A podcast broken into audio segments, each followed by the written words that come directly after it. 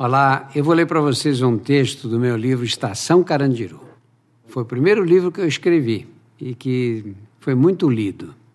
O texto chama Mulher, Motel e Gandaia.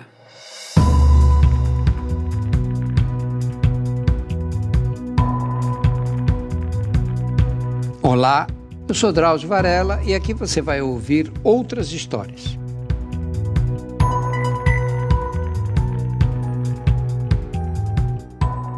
Santão veio ajudar na montagem do equipamento. Um dia, no final de uma palestra que eu fazia para os presos, ele apareceu com a seguinte conversa: Doutor, sem querer abusar do prestígio que eu tenho na sua amizade, será que o senhor podia espiar o Ezequiel, um considerado meu que está padecendo do pulmão lá no pavilhão 8? O xadrez de Ezequiel estava repleto de mulheres coloridas. Eram tantas que perdiam a individualidade, formavam um mosaico que cobria a parede e a porta. Na cama de baixo jazia ele, sem dentes na frente, desidratado, com febre alta, dor no peito e o rosto escorrendo suor. Ezequiel contou que havia cumprido pena por tráfico e receptação numa penitenciária do interior. Uma noite, nesse lugar, viu dois carcereiros retirarem um preso do xadrez. No dia seguinte, o rapaz apareceu morto. A versão foi de que havia tentado fugir. Inconformado, Ezequiel denunciou os dois ao diretor do presídio. Anos mais tarde, transferido para a colônia penal em regime semiaberto, Ezequiel deu de cara com os mesmos funcionários que para lá haviam sido designados em consequência do caso anterior. Ele concluiu com pesar: A colônia não é um mar de rosas, como dizem. Prevendo o pior, sete dias depois, Ezequiel saiu para o trabalho e não voltou. Conformou-se. Eu pensei de um jeito, mas o destino traiçoeiro quis outra coisa. Numa casinha que inundava, na beira do córrego da Vila Joaniza, ele encontrou os pais idosos passando necessidade e a irmã mais velha com quatro crianças, abandonada pelo marido. Assumiu o comando da família. Fugitivo não tinha endereço fixo, mas aparecia na casa dos pais para almoçar ou jantar. Nem bem terminava a refeição e já estava na rua outra vez. Uma coisa de bom eu tenho.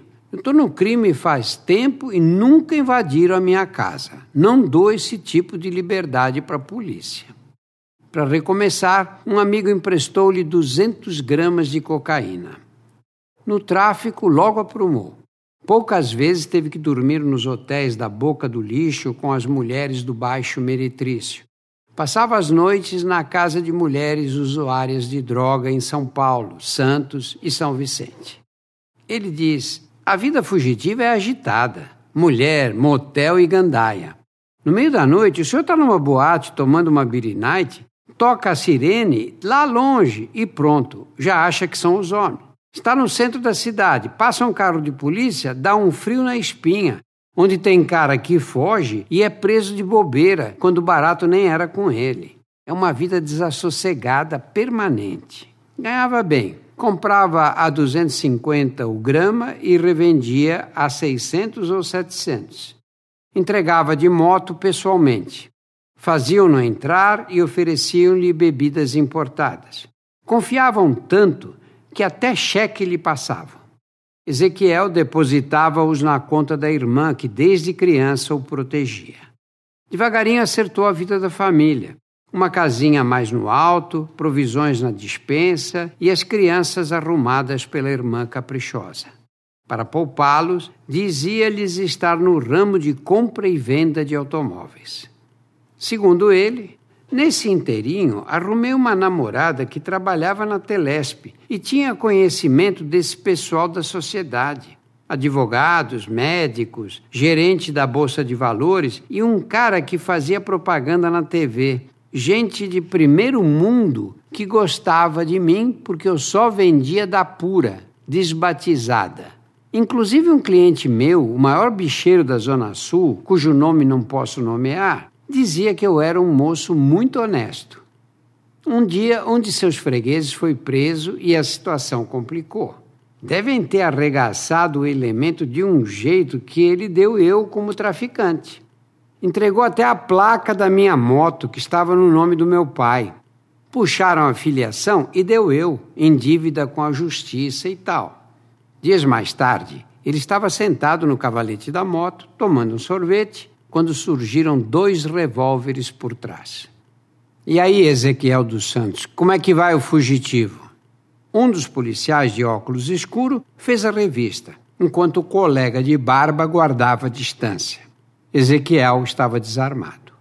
Passado o susto inicial, ele perguntou se havia possibilidade de acerto. Os homens queriam 800 contos ou eu voltava para a cadeia. Respondi que já tinha tirado 10 anos, sofrido o pão que o diabo amassou, que os velhos dependiam de mim e tal, e mais a irmã e os sobrinhos, que eles não iam ganhar nada me prendendo, que eu não praticava o mal para a sociedade, só vendia para quem queria comprar.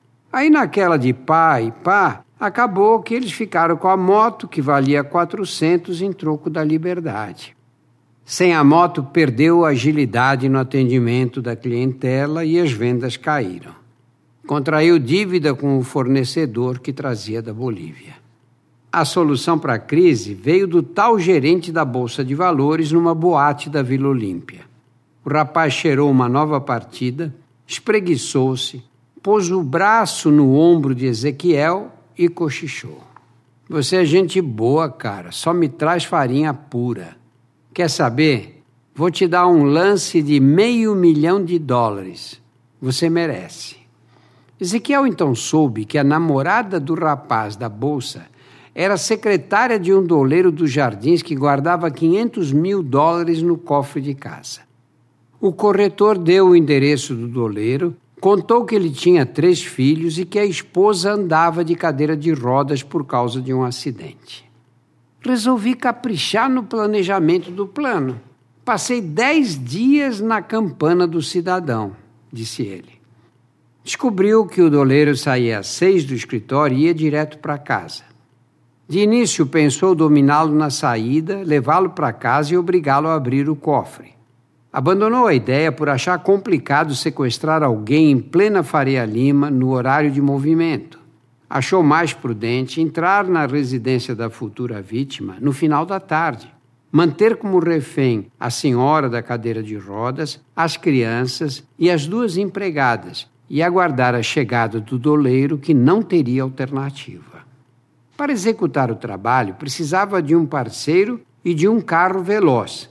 Lembrou-se do Alcindo, de Santo André, que havia cumprido pena com ele na cadeia de presidente Venceslau ele diz que o Alcindo tinha a fama de melhor piloto do ABC, inclusive ganhou a alcunha de Ayrton. Acertaram tudo para uma quarta-feira. Na véspera, roubariam o carro que ficaria escondido na casa de Alcindo. Na porta do veículo, pintaram em letras brancas: Floricultura Rosa Gardênia. E na hora marcada, chegariam na casa do doleiro com as flores para entregar. Os passos foram ensaiados diversas vezes. Tudo perfeito, já faziam planos para os dólares. Como no episódio da colônia penal, no entanto, o destino traiçoeiro mais uma vez decidiria de outra forma. Terça-feira saíram atrás do automóvel. Não estava fácil. Alcindo era exigente com a qualidade do veículo. Depois de muito andar, encontraram um casal discutindo num carro que pareceu adequado ao piloto. Apresentaram-se com um revólver em cada janela. O rapaz não esboçou reação. Pediu-lhes apenas que deixassem a noiva em paz. Eles explicaram que lhes interessava só o automóvel e saíram por São Caetano. Dobraram três ou quatro esquinas e, quando iam respirar aliviados, surgiu não se sabe de onde uma viatura do tático móvel com sirene e tudo. Começou a perseguição. Ele conta: os homens vinham pendurados nas janelas com os pneus cantando e as armas apontadas. Só não atiraram porque tinha muito carro em volta. Naquele aperto, descobri que o Alcindo de Ayrton não tinha nada Estava mais branco que ambulância. O trânsito abria por causa da sirene e ele, feito barata tonta, esbarrava nos carros, só no descontrole do sistema nervoso.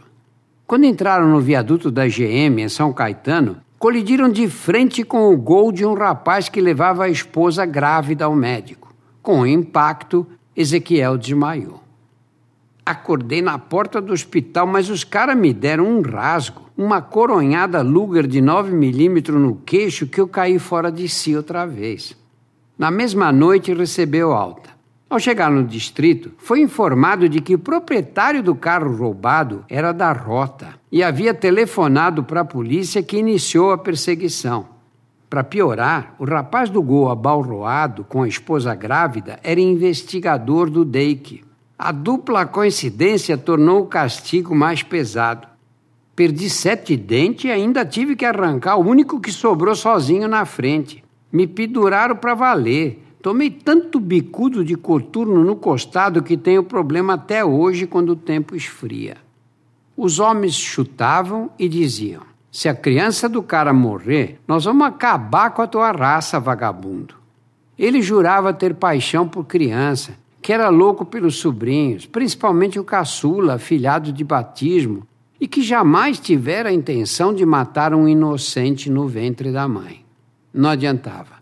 Era chute na boca, nas costelas e máquina de choque no corpo molhado. Dia de azar, doutor. O cabrito pro Pinote era de um cara da rota, a trombada no gol do investigador. Ainda mais com a mulher grávida. E o Alcindo, de Ayrton, só o vulgo. Culpa minha que entrei nessa. Cara criado em favela vai dirigir bem com 22 anos de idade? Nunca teve carro. As recordações não pareciam confortá-lo. Tá difícil, doutor. Subo a escada do pavilhão sem fôlego, arqueado como um velhinho e ainda agoniado com o sofrimento da família sem mim, passando dificuldade.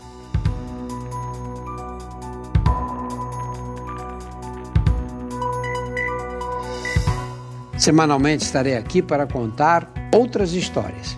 A trilha sonora foi feita pela Insonores e a produção é da Júpiter, conteúdo em movimento.